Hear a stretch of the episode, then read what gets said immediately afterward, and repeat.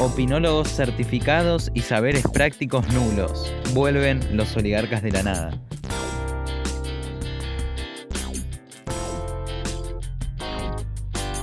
Quédate que ya arrancamos.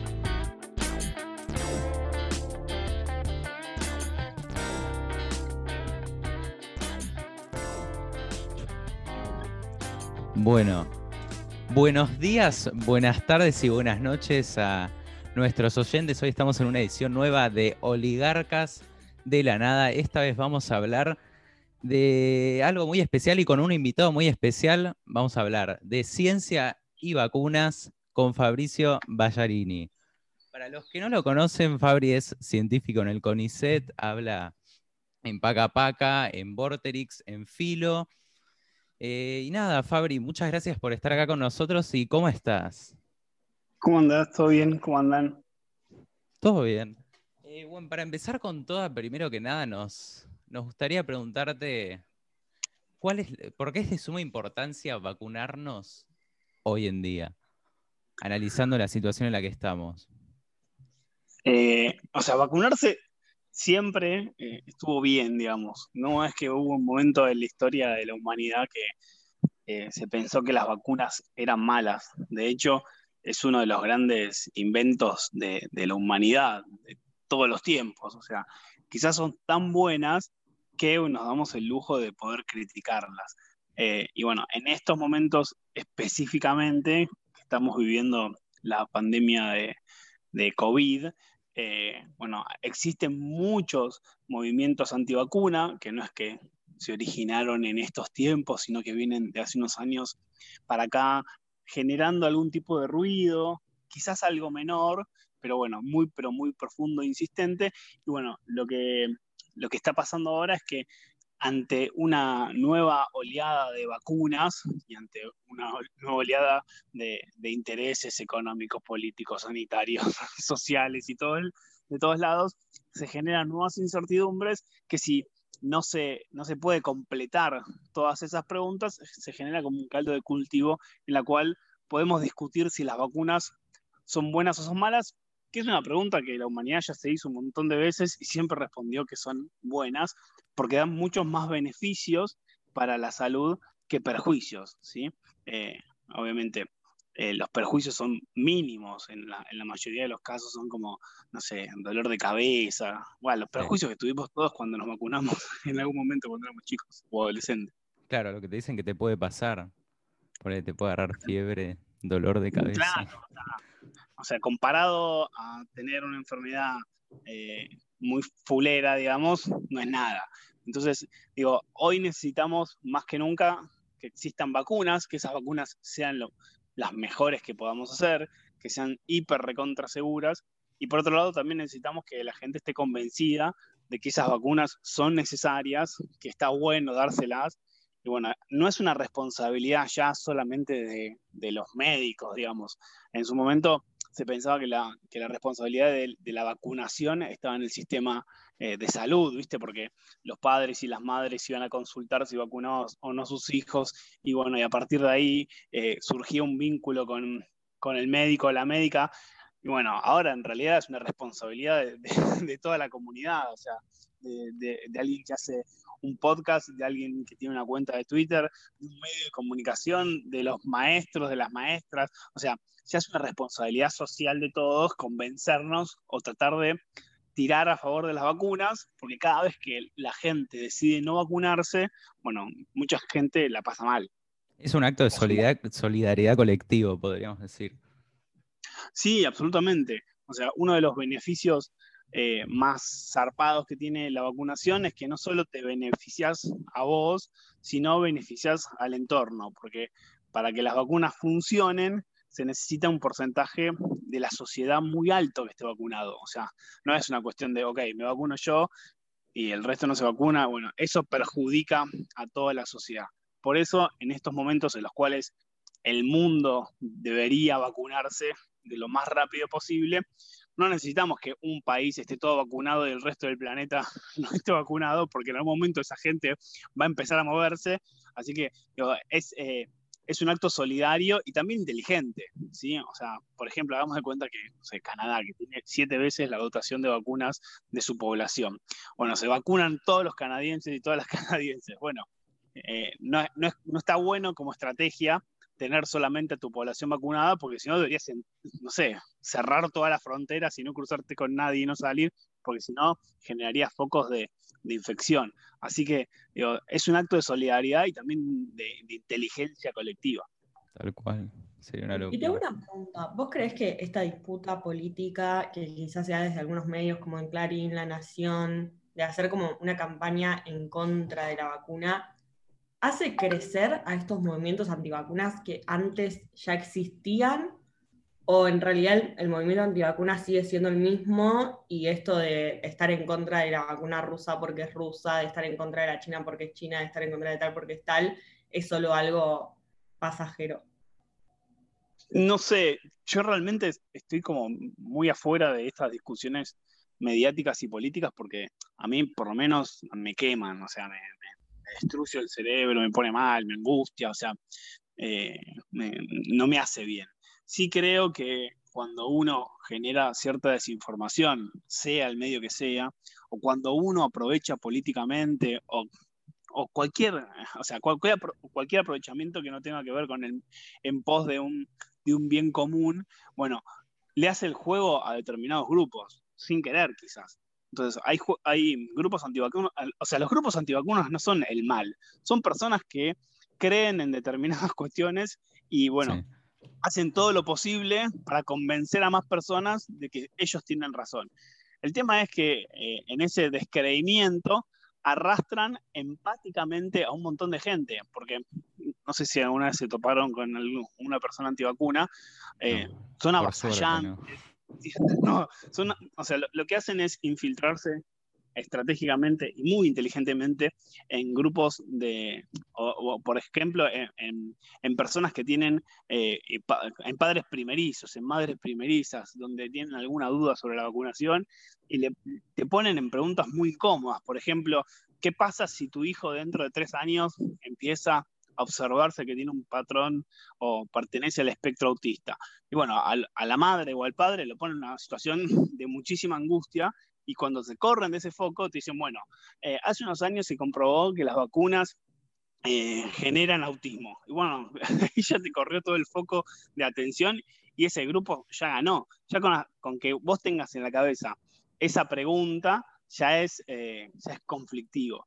Entonces, digo, quizás los medios de comunicación o los intereses por donde los veas puedan hacer potenciar estos discursos y de ahí el peligro, ¿sí? Porque eh, después es muy difícil apagar esas voces. De hecho, eh, existen muchas publicaciones científicas de cómo, entre comillas, la, palabra es media fea, pero cómo, cómo combatirlos o cómo hacer para argumentar a favor, si está bien argumentar o no, si hay que discutir, si hay que ponerse al nivel, si no hay que ponerse al nivel. O sea, no se sabe cómo ir detrás de eso y quizás por no darle tanta bola, esos grupos cada vez crecieron más y más y bueno, quizás en estas situaciones donde hay otros intereses se benefician. La pregunta es buenísima.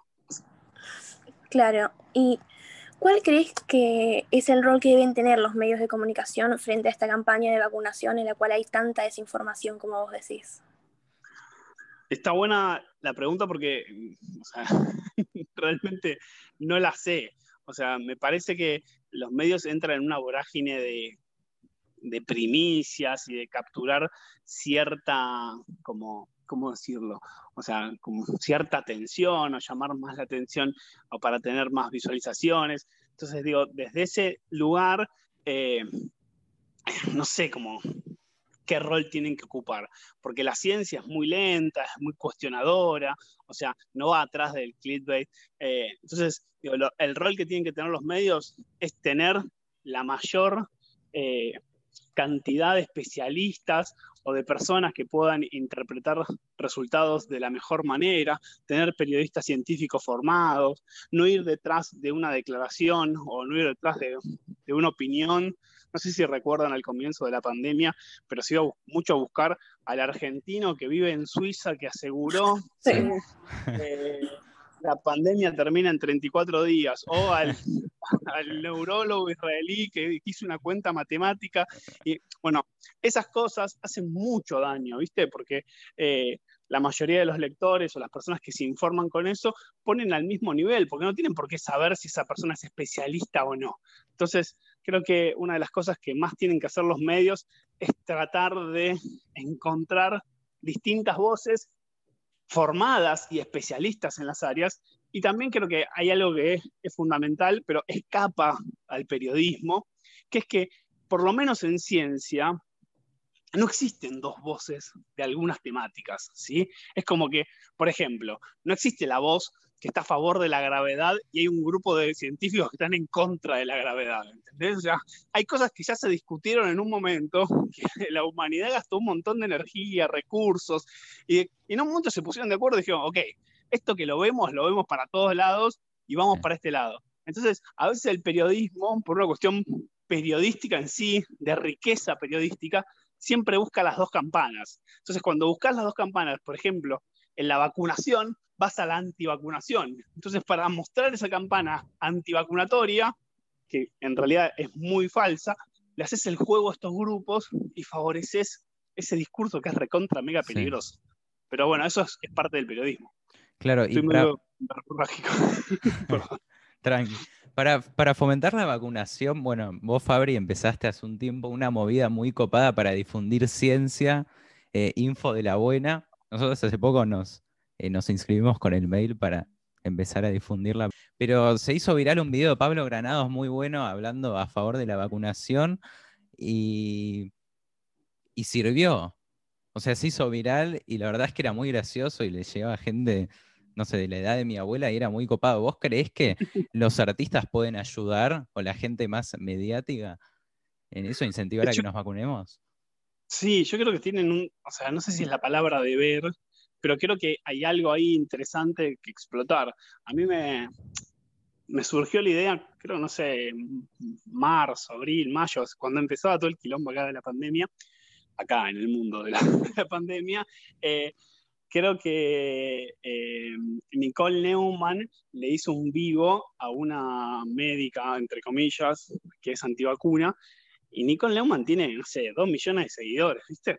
Y había, hecho un vivo que hablaba recontra mal de las vacunas.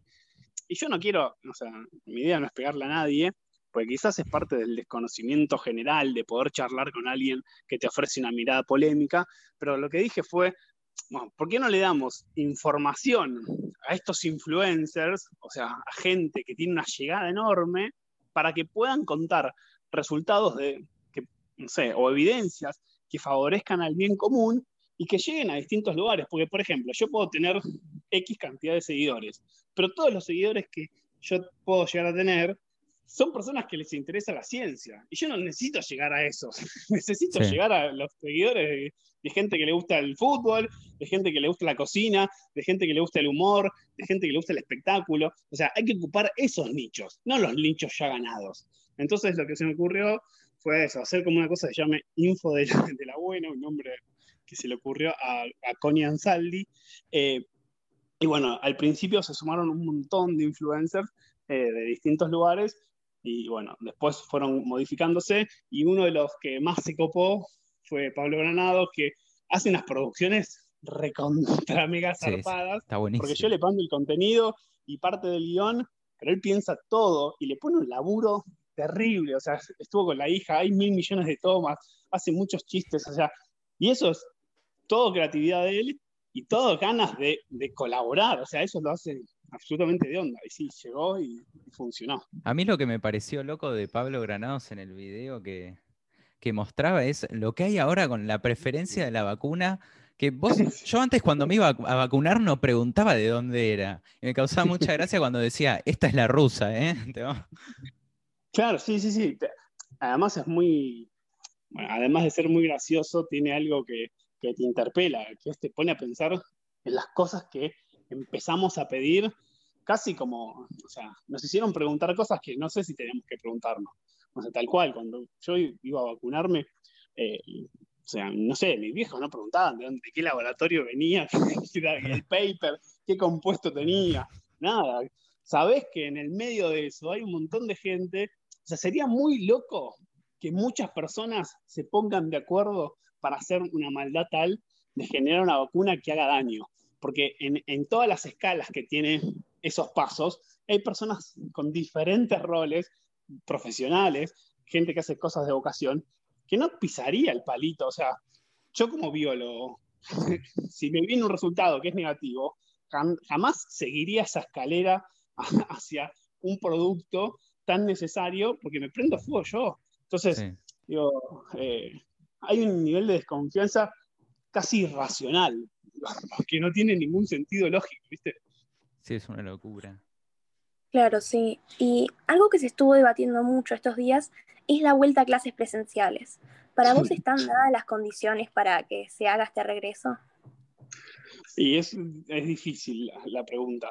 Es re difícil y, no la sé. O sea, me parece, estoy como de, en distintos lugares al mismo tiempo. O sea, creo que eh, es muy necesario que, que, los alumnos de todos los niveles vuelvan a clase.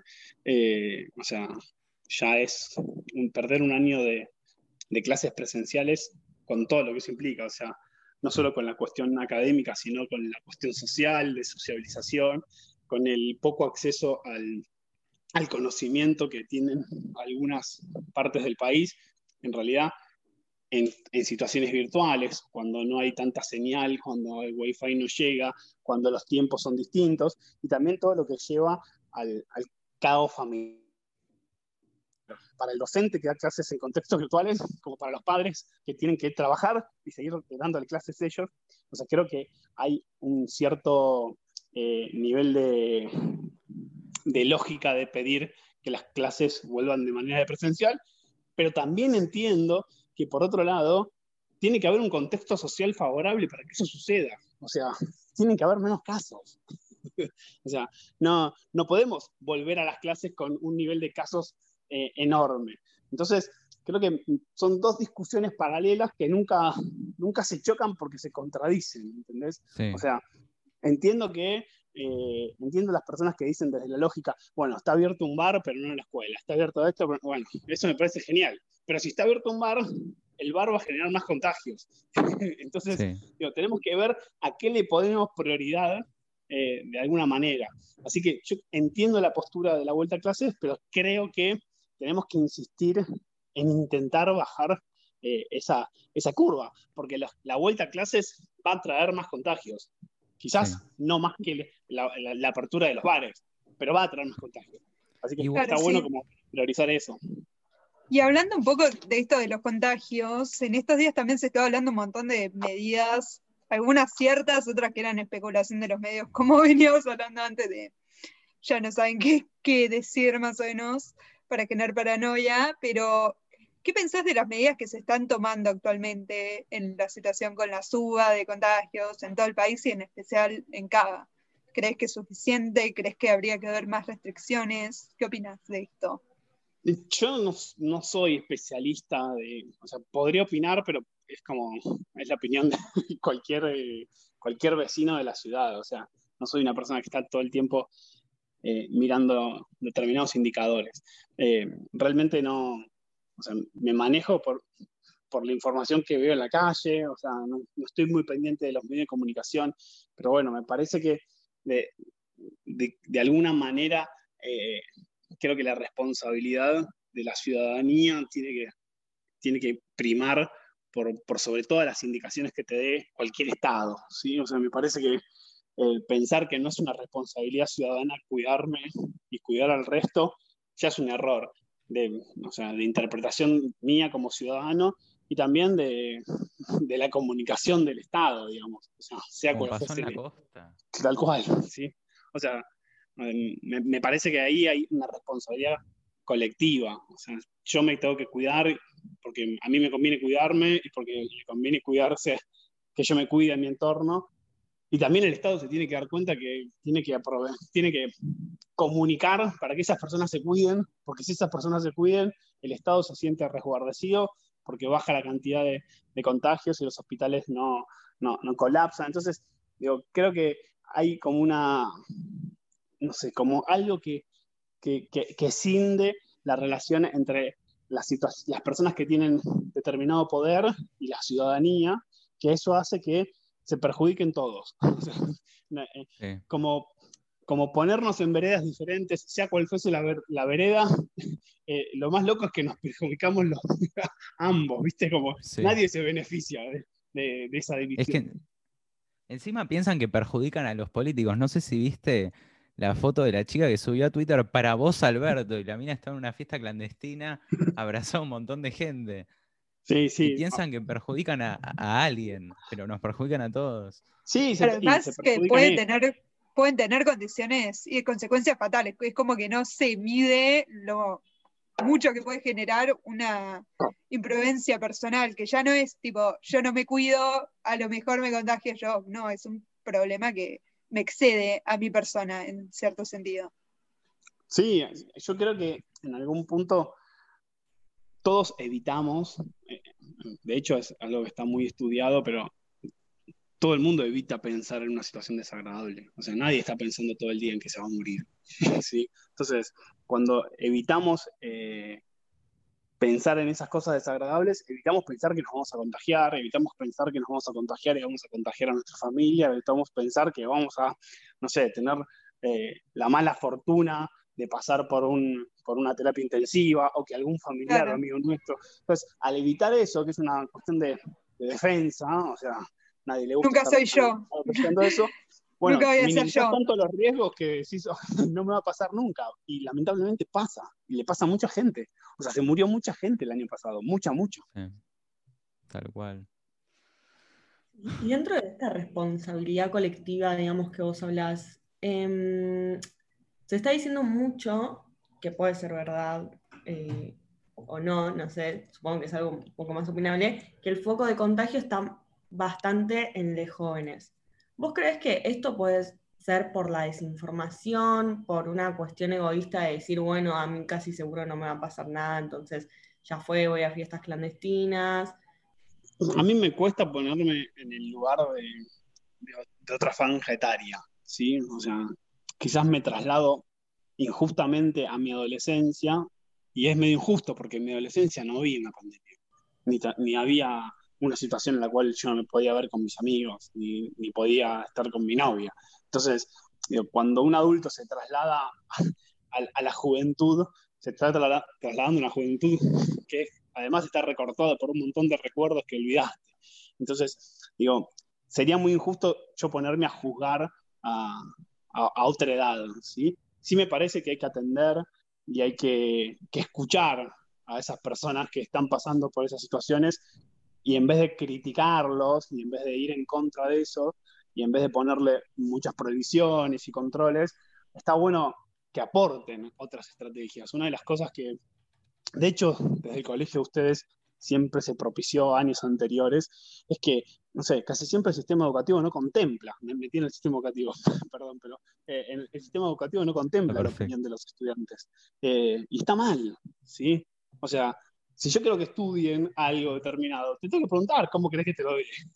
Porque la visión que yo tengo como adulto de cómo querés que, que, yo, que vos aprendas es una visión de adulto, ¿sí? O sea, lo que, lo que pasó en, España, que hay una revolución educativa muy zarpada desde hace unos años, es que lo que hicieron los españoles cuando hubo una crisis educativa, porque eh, a los padres les mandaban, a, los padres y las madres les mandaban tanta, pero tanta tarea, que cuando veían a sus hijos y sus hijas no podían, o sea, ni siquiera jugar, que hicieron un paro, el paro de los viernes, que eran no hacían tareas los fines de semana, y el sistema educativo explotó. Entonces, cuando explotó el sistema educativo español, lo que hicieron las escuelas no fue preguntarle solamente a los pedagogos o a los políticos qué tienen que hacer, le fueron a preguntar a los alumnos y a las alumnas.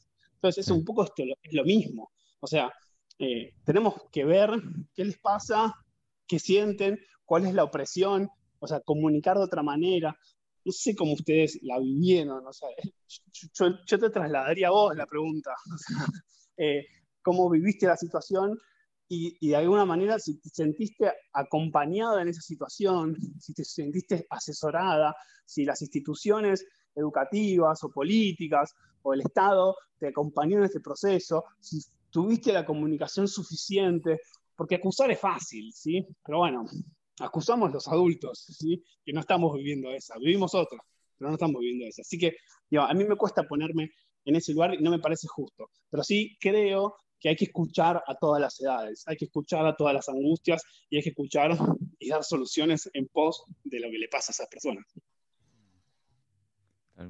Mm, claro, capaz hay algo de, eh, de no entender por parte de otras franjas etarias, que es más que entendible, no entender de dónde viene toda esta idea de, eh, de sentir que no me va a pasar a mí o incluso de priorizar eh, poder salir con mis amigos que, que seguir ciertas reglas que, que, nos imponen. Está bueno pensarlo como que la respuesta la tenemos nosotros en por qué se genera todo esto o sea, cuál es la respuesta a esta desinformación o a esta desobediencia, si se quiere, de, las reglas sanitarias.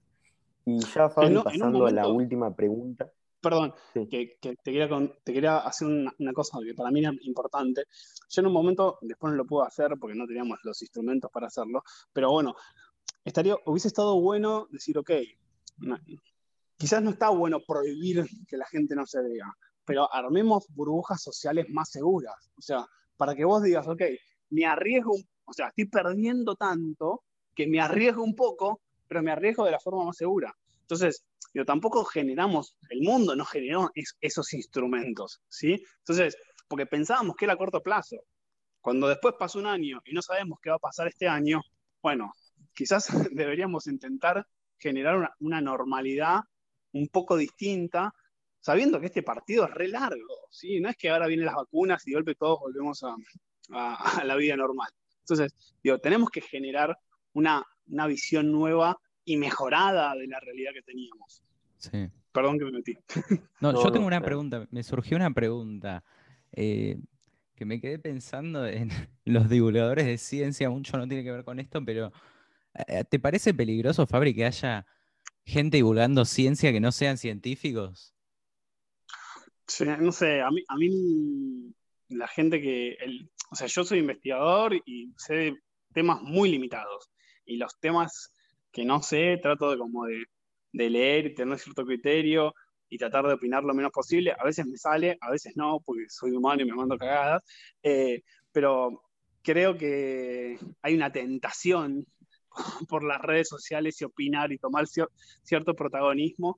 Eh, y me parece que está bueno que surjan eh, voces científicas, o sea, de, gente que hace investigación en distintas áreas, por lo menos en redes sociales, y estaría buenísimo en medios de comunicación, porque los medios de comunicación a veces tienen ciertos divulgadores que, que, bueno, no hacen ciencia y son muy buenos en la parte periodística, pero bueno, no son muy buenos en la parte científica. Entonces, a veces eligen siempre las mismas tres voces a quien preguntarle cosas, eh, a veces descartan algunas cosas, a veces tienen ciertos intereses políticos. Entonces, digo, desde ese lugar, creo que el rol de, la divulgación no tiene que caer solamente en, los medios, sino que la gente que pertenece al sistema científico tiene que tomar cierto protagonismo en contar y ocupar espacios, porque los espacios que no ocupas en las redes sociales o en los canales de YouTube o en los podcasts, los ocupan personas que van a contar lo mismo desde otro lugar y quizás lo cuenten de mala manera,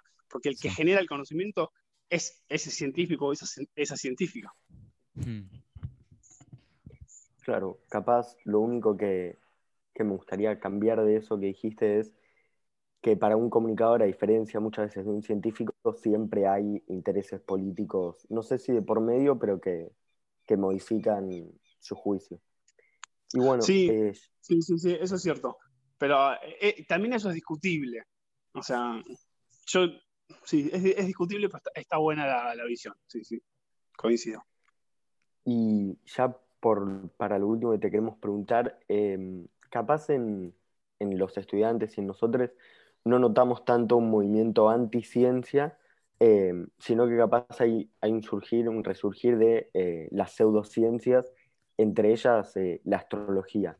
¿Qué, opinas de las pseudociencias? ¿Crees que capaz no ahora, la verdad es que ahora son inofensivas y no, no notamos que haya un problema, pero ¿crees que este avanzar de la pseudociencia o de creencias eh, pueda llegar a ser, no sé si danino, pero eh, más polémico? El pensamiento mágico es, siempre surgió, o sea, porque es simple, porque, porque saca conclusiones, porque te da definiciones todo el tiempo, porque eh, es empático, porque se pone en tu lugar, porque se toma el tiempo para entenderte, o sea, porque es cómodo, ¿sí? Porque se justifica, porque es lógico. O sea, el pensamiento mágico es así y por eso va a capturar siempre mucha gente. Eh, lo difícil no es capturar personas que vayan hacia el pensamiento mágico. Lo difícil es capturar personas que tengan ganas de, de estar en la incomodidad de no saber, de saber que la pregunta que vos te vas a hacer quizás no la respondas nunca, pero vas a generar algún tipo de contenido que en algún momento de la historia de la humanidad lo van a utilizar. O sea, creo que lo más difícil no es luchar contra las personas que se apoyan en el pensamiento mágico, sino tratar de traccionar a la mayor cantidad de gente que crea que el pensamiento crítico y el pensamiento científico y la ciencia y el conocimiento es una forma de ver el mundo es una forma de entender la realidad. O sea, creo que es mucho más complejo y mucho más jugoso para la humanidad tratar de sumar gente en esas áreas que ir a luchar contra un pensamiento que es, eh, que es, que es, cómodo, digamos, porque esas personas van a estar siempre. Lo que no sé si van a estar siempre van a ser las personas que quieran luchar eh, para correr la verdad todo el tiempo. O sea, eh, a mí la astrología también me, me genera esa cosa de, de, contradicciones, porque por un lado me parece eh, que las personas que, se meten lo hacen de forma lúdica, pero por otro lado también genera cierto mensaje eh, que, va en contra de, las evidencias científicas, pero creo que en vez de luchar contra eso, lo que tenemos que hacer es seguir capturando corazones o cerebros que se la jueguen por la incomodidad de la ciencia. Sí, es muy loco. Bueno, Fabri, para ya no robarte más tiempo, eh, queríamos agradecerte por sumarte con nosotros a hablar un poco. Eh, bueno, quedó clarísimo, nos tenemos que vacunar todos por un acto de solidaridad. No vamos a ser comunistas. No, vamos a ser comunistas. Los que no sean anteriormente, quizás algunos ya desarrollamos cierto nivel. Así que bueno, Fabri, muchas gracias por sumarte y a nuestros oyentes gracias por escuchar y nos vemos en la próxima edición. Bueno, muchas gracias a ustedes y gracias. Chao, chao.